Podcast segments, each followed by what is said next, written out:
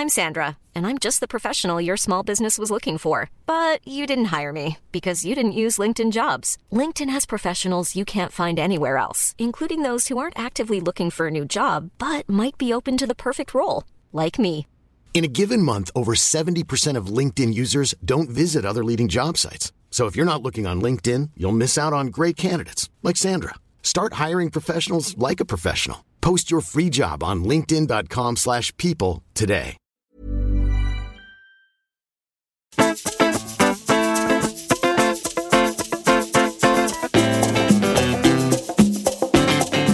Bonjour, c'est Valérie Tribe.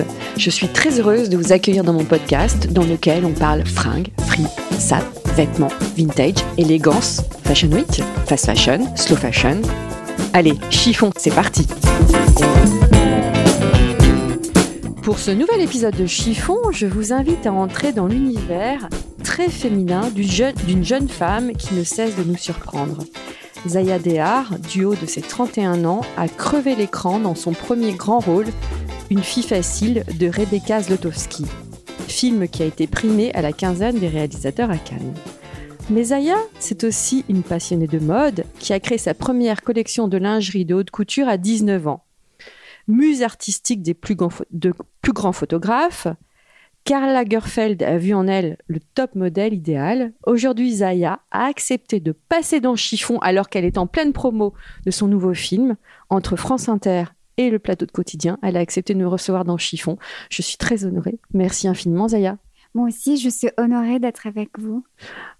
Je me permets de te Ah tutoyer. J'ai oublié. Mais Comme il y a eu le micro, ça m'a crispé. Je me suis, je me suis sentie qu'il fallait que je vous, il fallait On- que je te tutoie. on se tutoie. Oui, exactement. Alors, j'ai essayé de résumer ton parcours, mais euh, c'est vraiment euh, impressionnant. Comme je dis, t'as- tu as 31 ans et tout ce que tu as fait, c'est c'est waouh. Merci.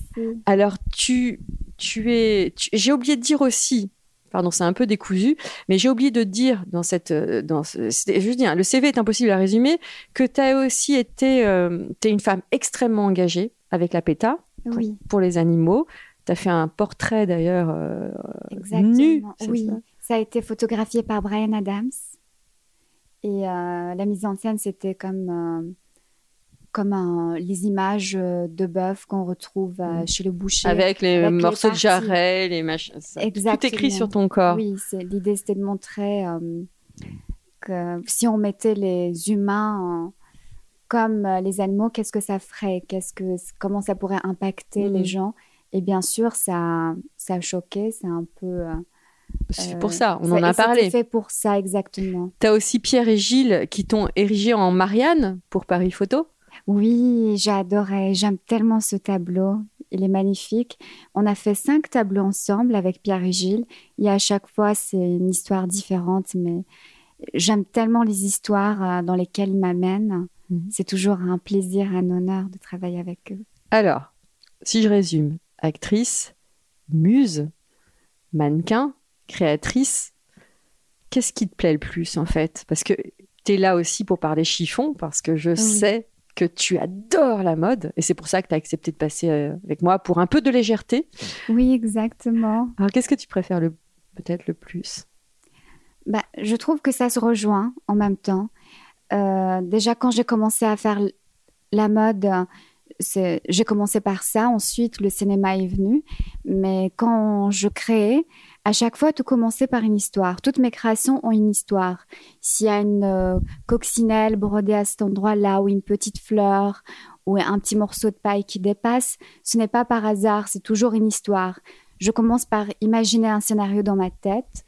Et après de ce, de ce scénario découlent euh, bah, ses créations. Mm. J'aime, ce que j'aimais, c'est vraiment quand la femme porte ses créations, ou même juste quand on les voit, qu'on puisse comprendre l'histoire. Du coup, dès le départ, il y avait aussi cette idée d'histoire et de mise en scène, et, euh, et que je retrouve maintenant aussi dans le cinéma. Mhm. Et aussi, le cinéma m'inspirait aussi pour la mode.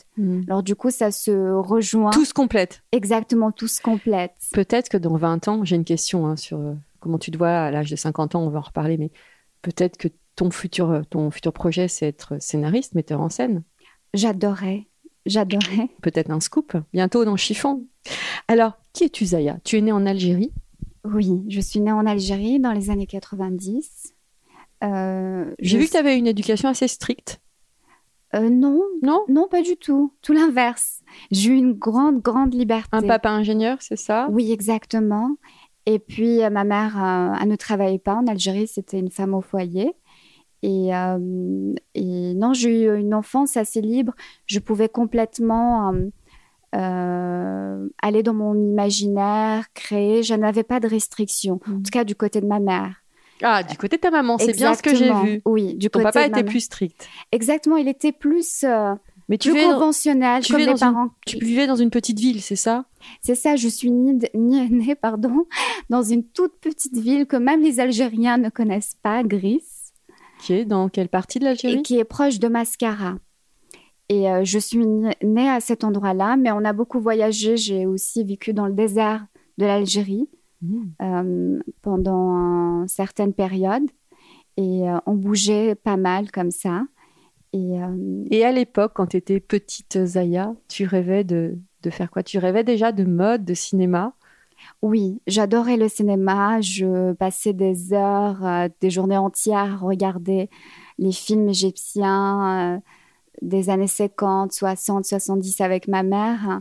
Et euh, Qu'est-ce qui te faisait rêver? Les, Bah, les, les actrices, les femmes, les tenues? Les actrices, les mises en scène, les costumes. Et ensuite, ce que je faisais, c'était je reproduisais la même chose.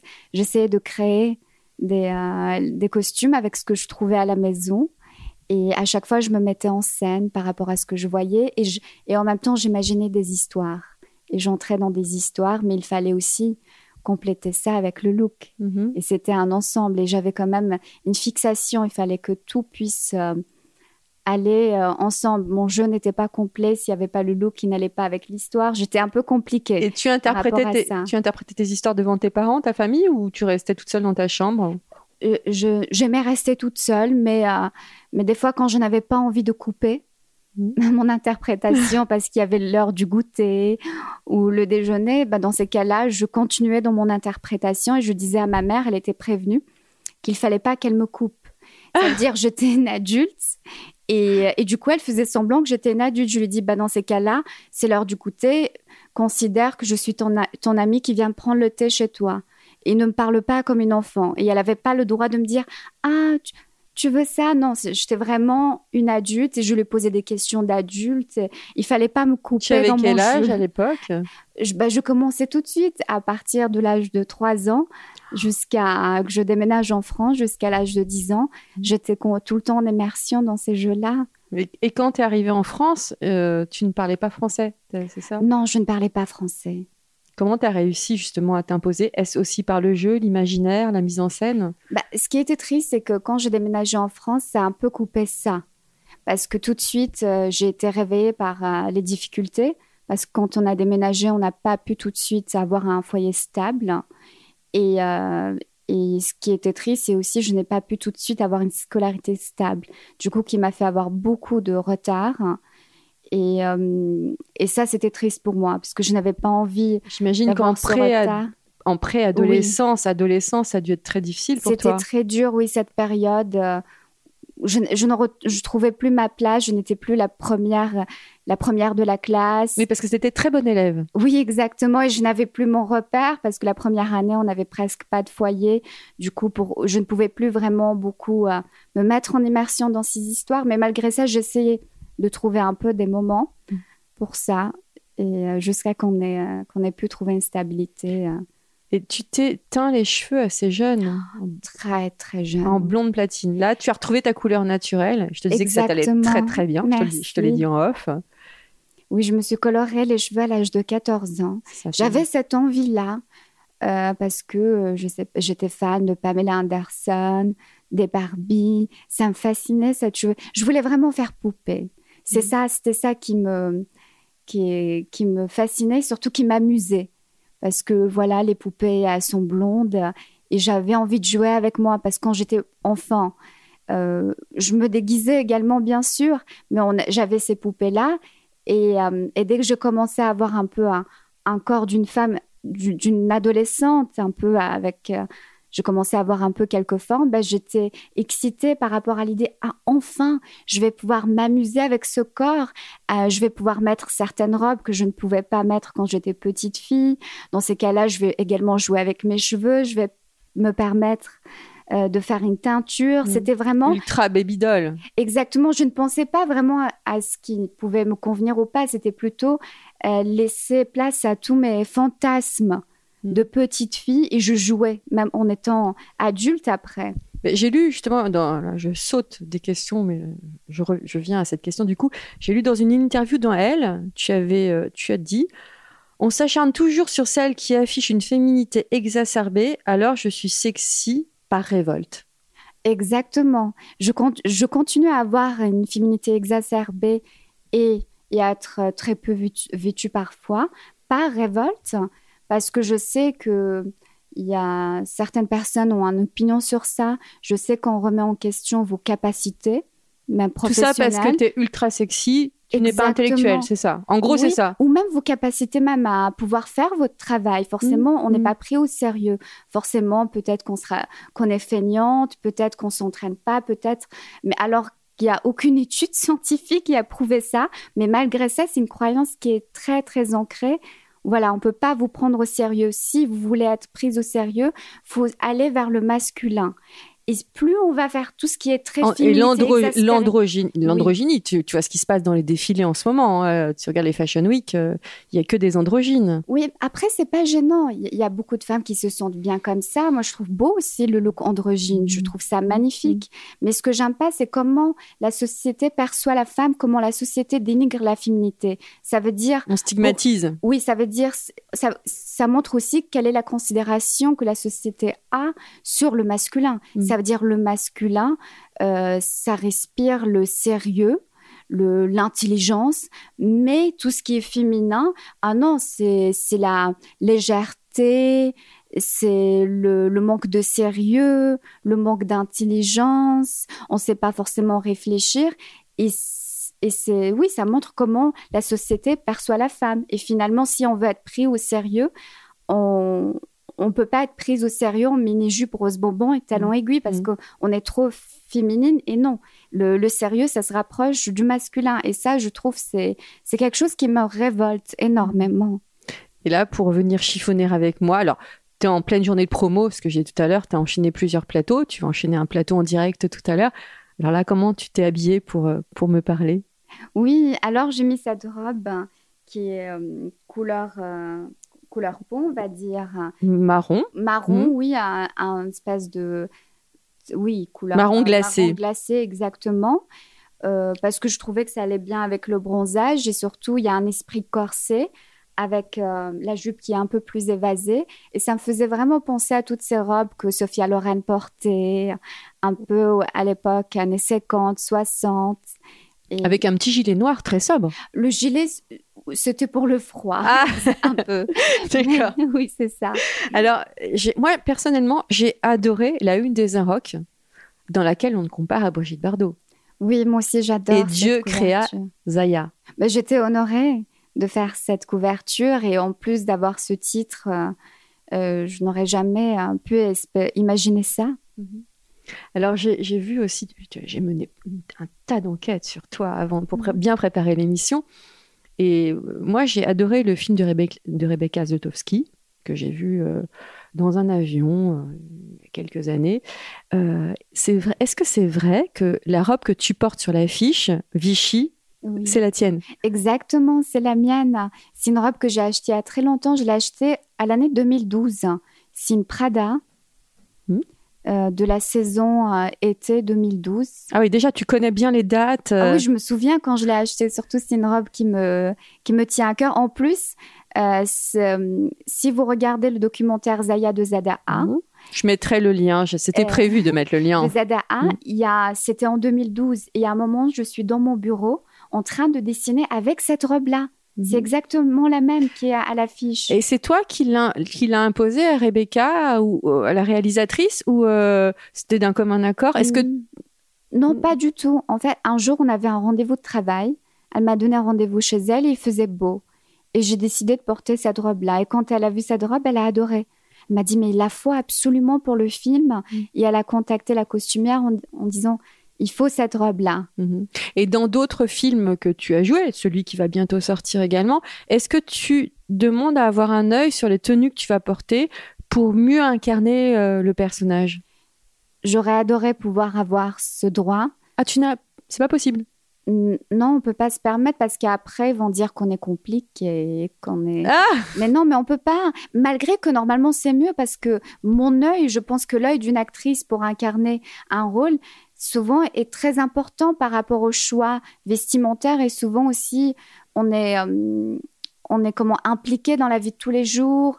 On Bien voit sûr. par rapport à quelle euh, à quelle période de sa vie est-ce qu'on est plus subtil de porter ce genre de vêtements ou plutôt un autre. Et euh, non, on n'est pas. Il y a de les essayages et puis ils vous imposent et c'est eux qui décident. Il faut porter ça. et parfois tu dis non? J'essaie de négocier avec délicatesse, mais, mais vraiment, même des fois, je trouve des choses mais horribles, horribles. Euh, Avec Rebecca, c'est très bien. Il y avait de très, très belles tenues, mais, euh, mais non, on n'a pas ce choix-là.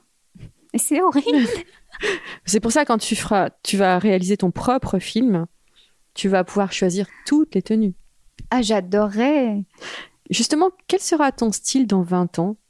Tu auras, tu auras mon âge dans 20 ans. Comment tu te vois? Moi, euh, plus le temps passe, plus euh, j'essaie de m'approcher vers la simplicité et, et plus de légèreté. Simplicité et légèreté. Donc on continue sur la légèreté. Oui, c'est ça. Par exemple, si on regarde mon style vraiment de- en 2010, 2011, 2012, là, je jouais vraiment encore à la poupée parce que j'étais encore euh, cette la- l'adolescence. J'étais une jeune femme, très très jeune. Il y avait encore cette idée de jeu. On est encore, on a encore envie de porter toutes ces robes de poupée Mm. et tout ça. Et je me contraignais et j'avais cette idée, j'aimais bien me serrer. J'avais des robes très très serrées, très contraignantes Quitte à ne pas Tout était- respirer. et quitte à ne pas respirer, et très très carré dans mes choix. Et, euh, et j'aimais cette tenue et un côté très extrême. Mm. Et, euh, et avec la contrainte des, des couleurs, des extensions, maintenant, je, je laisse ma couleur naturelle. Du coup, il y a moins de contraintes. J'ai plus Au besoin niveau des cheveux. Mm. euh, d'aller me faire colorer les cheveux euh, tous les mois. Et pour euh, les vêtements, pareil, j'ai envie d'avoir vraiment quelque chose de plus qui se rapproche de la nature, un peu léger, un peu nonchalant, quelque chose. Et je me dis plus tard, j'aimerais encore plus aller vers là. Mon rêve, c'est vraiment d'être comme une hippie à la fin. Ah, une hippie carrément. Ah, moi, j'aurais rêvé comme, d'être une- comme ça comme Brigitte Bardot avec des robes hippies puis une fleur dans les dans cheveux la nature, c'est ça mon rêve. avec tes animaux. Je le fais pendant les vacances, mais j'aimerais pouvoir euh, avoir ce style à plein temps. Mais je peux pas me permettre parce que quand on est en ville, on peut pas se permettre ce style tout le temps. Mm. Mais j'aimerais plus tard pouvoir me permettre ce style. Justement, tu parlais euh, de, de, la ville, et là, je vais rebondir sur le regard des autres. Effectivement, quand on voit maintenant, il y a de plus en plus de jeunes femmes qui se font agresser ou qui reçoivent des remarques dans la rue. Toi, si on te fait une remarque sur ta tenue, là, qu'est-ce que, comment tu réagis? Ah, ben, je vais te dire comment je réagissais quand j'avais 12 ans. Ah Déjà, quand j'avais 12 ans, moi, j'ai toujours adoré porter des mini-jupes, m'amuser comme ça. Et ma mère, elle m'a toujours laissé faire parce que pour elle, ben, c'est juste charmant, c'est juste une adolescente qui a envie de mettre une mini-jupe quand il y a un rayon de soleil. Il n'y a pas de mal là-dedans. Et elle l'a toujours dit, elle a toujours affirmé. Mais il y avait une espèce d'hystérie. Euh, tous les élèves de l'école, c'était Ah, mais pourquoi tu t'habilles comme ça, de cette manière Tu provoques Euh, C'est, euh, je vais pas dire les mots, mais euh, tu es une fille frévole, mais c'est honteux, il n'y a pas de pudeur. Ils étaient choqués. Du coup, il fallait que je fasse le choix entre changer ma manière de m'habiller ou ne plus avoir d'amis. Je préférais ne plus avoir d'amis parce que je suis de nature euh, Ce- révoltée. Et je me disais, moi, je ne vois pas le mal là-dedans et je ne, veux, je ne vais pas abdiquer parce que eux, ils ont un problème. Et, euh, et j'ai toujours, euh, je me suis toujours révoltée. Et même, par exemple, j'avais des copines, elles aimaient bien des fois ce que je portais. On pouvait aller faire les boutiques ensemble, on s'a- on s'achetait la même mini-jupe, on était très contentes. Et je voyais dans leur regard, elles étaient contentes de porter cette mini-jupe. On sortait du magasin, on était pareil. Et puis, une semaine après, on se donne rendez-vous, on se dit, ah bah, on se retrouve avec euh, la même tenue.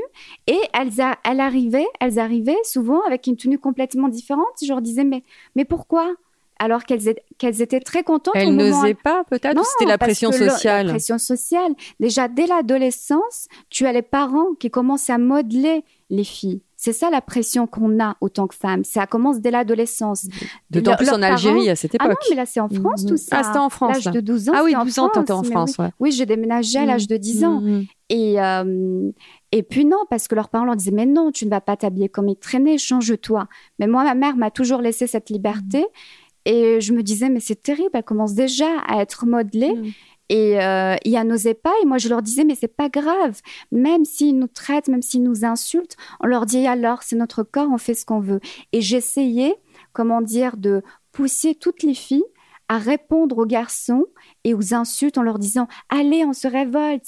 On leur dit C'est notre corps. Oui. Et je disais même à mes copines C'est un peu vulgaire ce que je vais dire maintenant. S'ils nous disent qu'on est une pute, bah, c'est pas grave. On va aller les voir, on leur dit Oui, je suis une pute et alors? Et moi, c'est une chose que j'ai fait tout le temps, toute mon adolescence, à tous les garçons, à tous les filles, tous ceux qui m'ont critiqué par rapport à ma tenue vestimentaire mm. et c'était hors de question d'abdiquer. Mm. J'étais la traînée euh, de l'endroit où j'habitais. Extrêmement J'étais une fille à réputation. J'avais une réputation, bien sûr.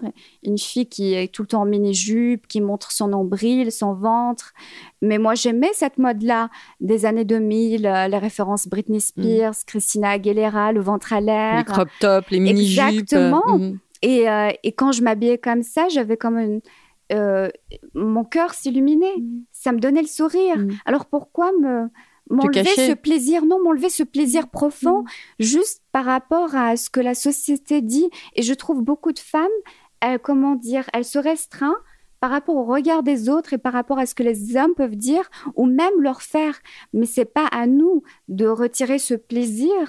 Euh, c'est plutôt à, à, eux de changer leur manière de voir les choses. Et je pense que si on impose notre manière de voir les choses et comment on s'habille, ça, deviendrait comme une chose qui est normale finalement, mmh, mmh. et on va normaliser ça. Mmh. Mais quand on a honte et que on enlève sa mini-jupe ou qu'on reboutonne son chemisier. On abdique, Non, on abdique et surtout on les habitue pas. Parce que si on les habitue et que c'est ça la normalité, bah, eux aussi leur mentalité change. Si on pense aux années 70, la liberté sexuelle, tu avais partout des filles avec des shorts microscopiques. Des jupes microscopiques. Et des jupes, des shorts.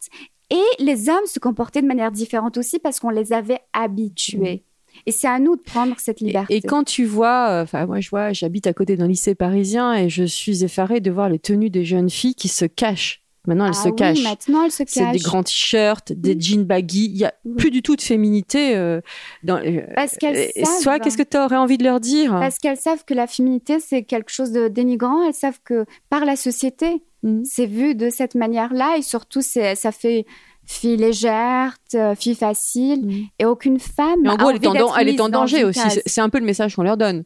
Si tu mets une mini-jupe, t'es en danger.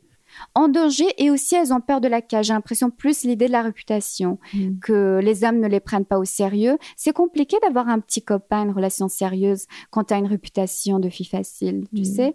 Et toutes les filles, ce qu'elles veulent, c'est avoir le copain ou le mari dès le très jeune âge. On veut être validé par, par un homme. Et c'est ça le problème. Et finalement, validé par la société aussi. Validé par la société et par un homme pour pouvoir vivre cette, ce couple idéal, cette idée-là que la société nous met toujours à notre face finalement. Et, euh, et c'est surtout ça. Mais est-ce que les hommes essayent euh, d'être validés par nous les femmes. Jamais. Ah, jamais. Jamais. Mm. Eux, ils s'habillent comme ils le souhaitent. Ils n'ont pas peur qu'on dise Ah, vous êtes des goujards, vous sautez tout ce qui bouge. Non, ils assument. Ils assument même d'être des lâches, de...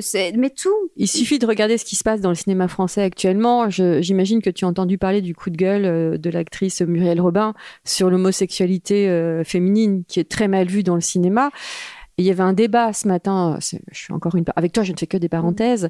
Euh, il y avait Laura Adler face à je ne un auteur et, euh, et Laura Adler défendait les femmes et disait oui c'est vrai, on n'a pas le droit de vieillir, alors que les hommes, euh, elle prenait l'exemple d'Alain Delon euh, ou de ou de d'Yves Montand qui eux tournaient encore à 60 70 ans et étaient des sex symboles. Exactement. Oui, c'est vrai. Et par rapport à Muriel Robin, euh, j'ai vu qu'un petit ex- extrait très très court, j'ai pas vu tout ce qu'elle disait, mais le peu que j'ai entendu, je suis à 100% d'accord avec elle parce que j'ai des amis gays qui sont dans le cinéma. Euh, ils peuvent pas s'épanouir dans leur vie privée. Eux aussi font attention à ce qu'ils portent. Ouais, tu vois, c'est toujours la même chose. Tout ce qui se rapproche au féminin, ça veut dire même les âmes qui veulent se rapprocher de ce féminin, eux aussi sont dénigrés. Eux aussi reçoivent la même punition que les femmes finalement, le rejet et le et on va pas les prendre au sérieux également. Et ils, ils savent qu'ils vont pas avoir les mêmes opportunités. En fait, on vit dans une société extrêmement normée. Finalement, derrière, euh, derrière, Mais surtout, on a un vrai problème avec la sexualité. Je pense que la, la liberté sexuelle ne s'est pas faite encore. On a encore des coutumes et des et euh, des manières et des idéologies très archaïques encore par rapport à la sexualité et à, et à la liberté du corps. Et non, il faut que ça soit caché, il faut avoir de la pudeur.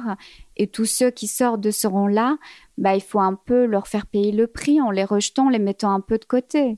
De toute façon, l'homosexualité est aussi bannie dans tous les secteurs. Il y a des personnes qui n'osent pas dire euh, dans les milieux bancaires ou dans d'autres milieux. Exactement. Les profs euh, qui Oui. se cachent. Exactement, et ça, c'est extrêmement triste. Bon, on va chiffonner un peu plus légèrement quand même. Oui. Quel est le vêtement que tu ne porteras jamais? Justement un baggy, alors peut-être. Non, c'est vrai, tu as bien vu, tu me connais bien. Jamais je ne porterai un baggy et jamais je ne porterai, euh, tu vois, ces survêtements là un peu euh, comme les suites. Les hoodies, avec les grosses capuches, Les euh, hoodies, il y a aussi le bas qui va avec le hoodie. Mhm. Ça s'appelle comment? Je sais même pas. bas de jogging? Bas de jogging, Ouais, un peu comme le hoodie. Même toute seule, à la maison, oh, le fait de le mettre, même s'il y a personne qui me regarde, moi pour moi-même, je ne pourrais pas. Oh, ça me, ça me démangerait. Mhm. Euh, Je, je ne pourrais pas me voir ou même le fait de sentir ça sur moi. Je, je, c'est quelque chose que je Quoi, ne peux pas. Tu ne te, tu ne te sens je pas me sentirais, non, mais angoissée. Ah, carrément. Mais angoissée. Et- ou déguisé Non, angoissée. même. Angoissé. Ah oui, je ne peux pas. Oh. Et as-tu un autre, euh, un autre Après, c'est très personnel. euh, évidemment, mais tout. Je, Non, ça le, ra- le rapport, au, le rapport aux vêtements est très très personnel. Exactement. Ça ne veut pas dire que ce n'est pas bon pour d'autres, mais moi, ça m'angoisse. Et alors, tu as, est-ce que tu as le souvenir d'un fashion faux pas quand même? Hmm. Ou alors, non, mais c'est sûr, j'ai des fashion faux pas. Il faut que j'essaie de trouver le pire. Alors, euh, le pire euh, fashion faux pas? non, t'en as jamais. Non, non, mais c'est sûr que j'ai eu, c'est sûr. Pourquoi? Parce que tu te sentais mal à l'aise? Tu t'es dit c'est un fashion faux pas parce non, que sur le pas moment, non, mais peut-être euh, après, ensuite, avec le, le recul maintenant, oui, c'est une chose que je ne mettrais pas. Mais euh, je sais pas si tu te souviens, les, euh, à la période là de. Mais j'étais très jeune, j'avais 16 ans. Euh, Christian au DJ. Mhm. Après, c'est pas bien. Oui, oui, oui. oui. Et il y avait un artiste qui, qui prenait des t-shirts Mhm. dans les clubs et qui les découpait sur les filles. Mhm. Ah, je me souviens de ça, oui. Et moi, je lui demandais de me faire une robe comme ça. Et, euh, et c'était un peu spécial. C'était vraiment connoté à cette période-là, Mhm. avec euh, l'imprimé. C'était pas toi. En tout cas, c'est une chose que je ne pourrais pas porter maintenant, non.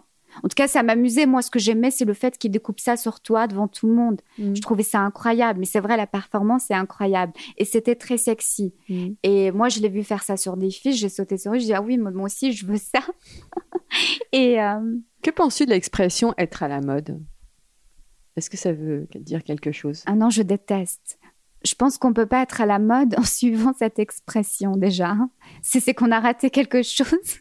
Au contraire, c'est quand on quand on se dit je veux être à la mode, là on devient ringard. Pour moi, je suis un peu, je suis un peu, comment dire, un, un Tu- peu extrême, mais euh, non. euh, Tu suis les tendances? Non, je ne suis pas du tout les tendances et je pense qu'il faut pas suivre les tendances, il faut essayer.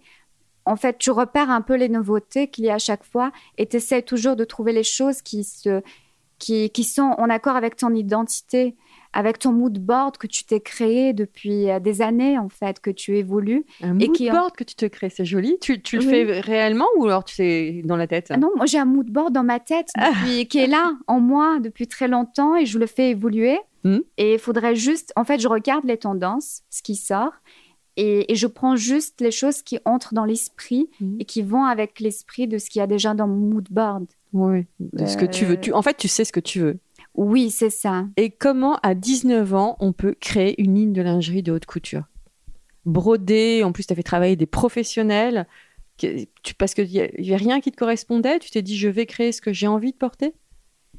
Oui, c'est vrai, il y avait, ça, il n'y avait pas cette idée d'histoire comme ça, parce que chaque tenue racontait des histoires.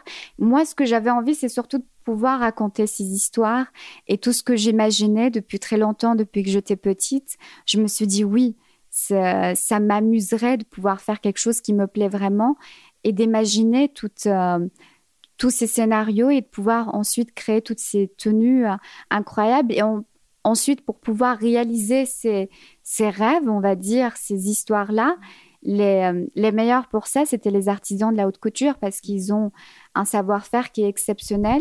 Ça aurait été complexe de créer ces scénarios, ces histoires de manière aussi forte dans le prêt-à-porter, par exemple. Et quel, est, quel souvenir gardes-tu de Karl Lagerfeld? Un souvenir merveilleux. Beaucoup de tendresse et, et un moment mémorable qui restera toujours gravé dans ma vie, euh, dans, dans, ma, dans ma vie, oui, et dans mon esprit également. Et euh, tellement de douceur et, surtout, et tellement de générosité. Et euh, c'est une rencontre qui m'a marquée. Est-ce que, ça t'a fait aussi avancer en tant que femme? Ah oui, complètement. Énormément avancé, même autant que créatrice aussi, parce que je me souviens, la première rencontre, je suis allée le voir et la styliste avec qui euh, je travaillais, euh, elle m'a dit non, il faut être naturel comme tu es d'habitude, n'aie pas de trac. Prends ton livre de création et puis tu l'ouvres et tu lui racontes les histoires comme tu nous les racontes à nous. Et moi, je stressais. Est-ce que je vais vraiment être à côté de Karl Lagerfeld et lui raconter moi mes histoires? Euh, J'avais que 19 ans, je n'avais rien fait encore. Euh, pour moi, c'était réel et je me dis non, mais je peux pas. Qu'est-ce qui, qu'est-ce qui va en penser? Mais je me suis dit, j'ai pas le choix. On m'a dit qu'il fallait que je reste comme je suis. après, je me suis dit, je, je sais pas ce qu'il va en penser, mais j'avais tellement peur et du coup, j'ouvre le livre, je me vois encore et je commence à raconter euh, look par look l'histoire. Et là, je lui dis, bah là, c'est une femme qui se baladait nue dans la forêt et euh, il y avait au-dessus d'elle euh, des, arbres de, de, ce, de cerisier en fleurs et mm. d'un coup il y a eu un coup de vent, c'est tombé et c'est resté accroché sur son corps parce que c'était comme ça. C'est très poétique. Mais chaque tenue c'était comme ça. Et, il t'a écouté. Et il a écouté et il même il aimait, il comprenait. Après il me dit ah oui, il me donnait même des références. Ah oui, ça me fait penser à telle à telle chose. Et d'un coup dès que j'ai vu à partir de la première deuxième histoire que ça lui plaisait, euh, bah, j'étais mais rassurée. Pour moi, c'était comment dire une confirmation. Mmh. Il m'a une reconnaissance, une reconnaissance que je voilà, je ne pouvais, je pouvais être libre et je pouvais continuer dans cette voie-là mmh. parce que je ne savais pas. Je me suis dit peut-être que le milieu de la mode va me trouver comment dire comme une espèce de chose naïve qui arrive comme ça avec ses histoires. Le milieu de la mode qui est très dur qui est très dur, mais en même temps qui sont, qui laissent la créativité, qui comprennent toute créativité. Et, euh, et ça, c'est une chose que j'ai remarqué et peu importe ton style, peu importe que c'est complètement à l'opposé, il n'y a pas de règle de mm. ce qui se fait. Et, quand Karl Lagerfeld m'a écouté comme ça, même si ça sortait euh, peut-être des discours des créateurs de, habituels, pour lui, bah, oui, c'était normal. C'était aussi normal, ça aussi. Même le côté qui peut être complètement barré ou excentrique ou spécial, il ne l'est pas finalement. Et finalement, la mode, c'est ça. C'est pouvoir accepter euh, toute, euh, bah, toute la créativité, surtout qu'il y ait une grande liberté mm. sans se sentir jugé. Et c'est pour ça qu'on veut aussi des créateurs comme ça, qui puissent nous amener dans un univers complètement euh, différent. Et toi, justement, à, propos de créateurs, quels sont tes créateurs préférés? Où est-ce que tu chopes? Où est-ce que tu te, Chez qui tu vas? Bah, déjà, je vais commencer par dire Karl Lagerfeld, j'ai toujours eu une admiration pour euh, ses créations, que ce soit pour Fendi ou Chanel. Euh, je, ces créations, hein, je porte ça dans mon cœur, très cher. Et, euh, et en ce moment, où est-ce que j'ai plus de préférence finalement parce que je, suis toujours ouverte. Par exemple, une, saison, je peux être très euh, addict à une, à une marque parce qu'elle entre dans mon mood board. Et la saison suivante, ne rien trouver de joli euh, parce que ça n'entre plus dans mon mood board. En fait, je navigue un peu comme ça. Mm. Là, il y a la Fashion Week de Paris qui va commencer. Est-ce que tu suis un peu les défilés ou pas du tout? Oui, je regarde. Oui, je regarde. Pour ton mood board, pour ton mood board personnel? Oui, j'aime bien regarder. Quel conseil tu pourrais donner à une femme, justement, qui t'écoute et qui te dirait, ben moi, Zaya, j'aimerais être toi, mais je n'ose pas? Et femme de tous les âges? Moi, qu'est-ce que ça veut dire moi? Qu'est-ce que tu pourrais leur donner comme conseil? Déjà, il faut pas qu'ils soient comme moi, il faudrait qu'ils soient comme elle-même, comme elle souhaite. Il faudrait qu'elle soit elle, pas moi. Il faut jamais euh, essayer d'être comme une personne de toute façon. Il faut juste se trouver et être authentique à soi, peu importe euh, les conventions et surtout ne pas se fier et faire attention au jugement. Ce qui compte, surtout par rapport à la mode, ce qui est important, c'est quand tu mets un vêtement, euh, si on a ce rayonnement à l'intérieur, si ça nous donne ce sourire, si on se sent bien, parce que quand on porte un vêtement qui nous fait qui nous donne cet effet-là. Je ne sais mm. pas si tu vois de quel effet je parle. Un vêtement qui te rend forte, qui te donne confiance en toi, oui, qui te sublime. Oui, non, et que tu rayonnes en fait à mm. l'intérieur, mm. même si les autres pensent que ça ne te va pas ou que tu n'as pas l'âge ou peu importe. Si toi, tu ressens ce rayonnement, bah, ne change pas il faut peu importe, il n'y a pas de style finalement à suivre ou juste suivre son désir. C'est ça le plus important. Est-ce que tu as un, vêtement fétiche euh, quand tu as un rendez-vous hyper important, un casting ou alors tout à l'heure pour aller sur le plateau télé, est-ce que tu mets un vêtement en particulier, tu as un truc un vêtement fétiche ou bon pas Moi, je suis une fétichiste de la robe. Pas des sacs à main, pas des ah bah, chaussures. tu m'as anticipé ma question suivante. Ah oui? Non mais oui, j'ai une obsession avec les robes. Les robes, c'est... Euh, je... Vraiment, c'est ça. Et ça commence toujours par la robe. Et ensuite, les accessoires, c'est après. Est-ce que donc pour toi, c'est la robe qui fait le look et non l'accessoire? Ah oui, c'est complètement l'inverse. Après, ça doit suivre la robe et ça peut être même discret. Moi, j'aime bien quand c'est presque euh, invisible, surtout euh, les chaussures. Euh, justement, j'ai vu que tu aimais beaucoup les chaussures à talons aussi. Oui, oui. J'aime les talons, mais en même temps confortable maintenant. Quand j'étais très très jeune, je voulais juste des hauts talons, des hauts talons. Maintenant, j'ai trouvé la hauteur qui est parfaite pour moi. Quelle est ta hauteur parfaite alors? C'est un moyen, un talon moyen. 10 cm oui, exactement. 10, c'est quand même pas mal. Je sais pas, 10. Je, ouais. je sais pas, j'ai jamais mesuré, mais c'est un mm. moyen. C'est mm. pas du tout très, mm. très haut. Mais en fait, le plus important, je pense, dans le, dans le soulier, c'est de se sentir confortable, de se dire, je peux marcher vite, courir avec, je peux faire un tas de choses. Là, ça nous convient. Si ça devient une contrainte euh, ou que c'est lourd, euh, ça, ça, ça, ne sert à rien parce que est censé suivre notre, euh, notre silhouette, nos mouvements naturels et pas être une contrainte. Je remarque que tu ne portes aucun bijou. Oui, j'aime bien ne pas porter de bijoux. Et euh, parce que déjà, je trouve que euh, des, fois, ça peut couper, ça peut raccourcir. J'aime bien quand il n'y a rien. Je trouve qu'on a, il y a un côté plus élongé, élongé c'est ça? Allongé. Allongé. Et il euh, n'y a pas de coupure, ni au niveau des poignets, ni au niveau du cou. Ah, pour toi, oui, une montre, ça coupe. Ça coupe bah, un bras. Non, mais sur les autres, je trouve que c'est bien. Sur moi, c'est très délicat. Pas tous les bijoux me vont. J'ai l'air d'être euh, déguisée dès que j'ai des bijoux déjà, mm. des fois. Et, euh, et j'aime aussi le fait aussi de pouvoir s'assumer en société, mais nu, sans bijoux.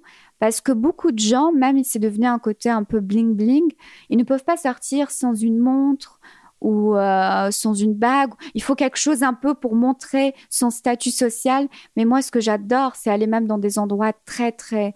Moi, tu as vu, comment on dit Huppé. Et d'arriver sans le moindre bijou et ne pas avoir le besoin de montrer mon statut social ou de dire, voilà, j'ai des bijoux. Et je trouve que ça, c'est une force. C'est bien pouvoir arriver et d'ailleurs, euh, je regarde ton sac que je trouve très beau. Qu'est-ce que tu penses de tout ce qui est hit bag, hit shoes? Ah, hit bag, hit shoes. Non, moi, c'est pas, non, je, j'achète pas parce que c'est le hit bag, mais après, ça peut m'arriver par hasard que ce hit bag, je l'aime.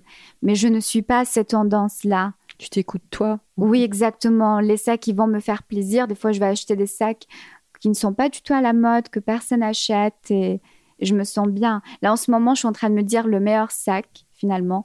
Il n'y a pas plus charmant. En réalité, si je devais choisir un sac qui est le plus beau, le plus magnifique et le plus charmant, et que je pourrais tout le temps porter et qui me donne ce rayonnement, c'est tout ce qui est en osier.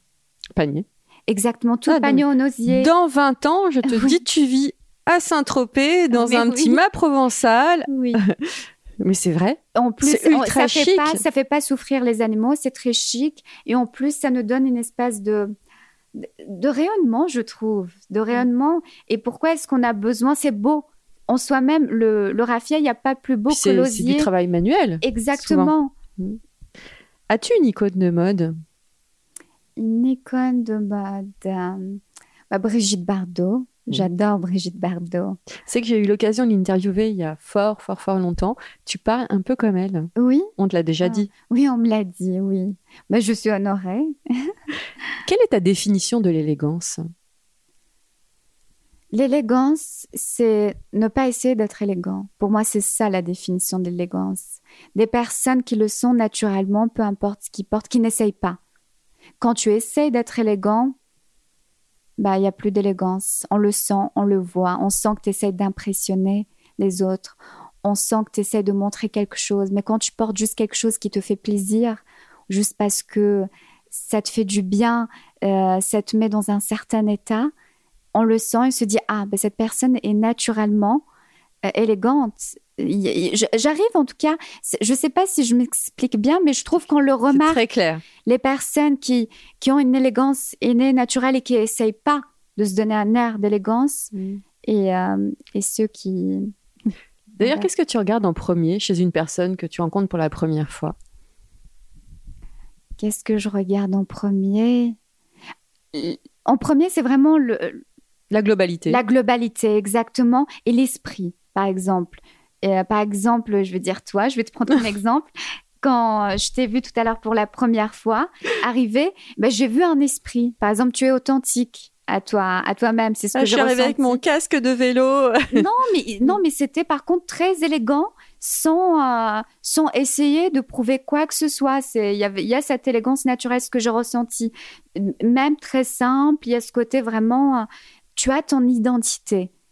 Et c'est ce que Et c'est l'identité de la personne que j'aime comprendre, en fait, quand la personne est ton identité. euh, j'aime, je trouve que c'est une belle identité, c'est très beau. Il y a un côté très euh, Merci. euh, John Berking, très nouvelle vague, et, je, et très en même temps, je, je ne me casse pas la tête. Je, voilà, je prends ce qui me fait plaisir. Et... Ah, tu m'as bien cerné. Je suis bluffée. oui. Alors, pour finir, je voudrais vous inviter, chers auditeurs, à aller voir ce très beau film qui te correspond. Le titre te va à merveille. L'air de la mer en libre. En plus, le film est- se passe à Rennes et tu parles à une bretonne. Donc, ce film ne peut que me correspondre. Film de Nadir Moknesh qui sort le 4 octobre. Exactement. C'est un film sur la liberté et je crois que tu es vraiment la liberté à mes yeux. Oh, merci. Merci, infiniment. Zaya, pour ce moment qui a été, je dirais, très poétique. Merci à toi, j'ai passé un agréable moment. Merci à vous, chers auditeurs. Et, euh, et n'oubliez pas, en attendant de nous retrouver la semaine prochaine, ne vous prenez pas la tête avec vos fringues. Et écoutez le conseil de Zaya, soyez you.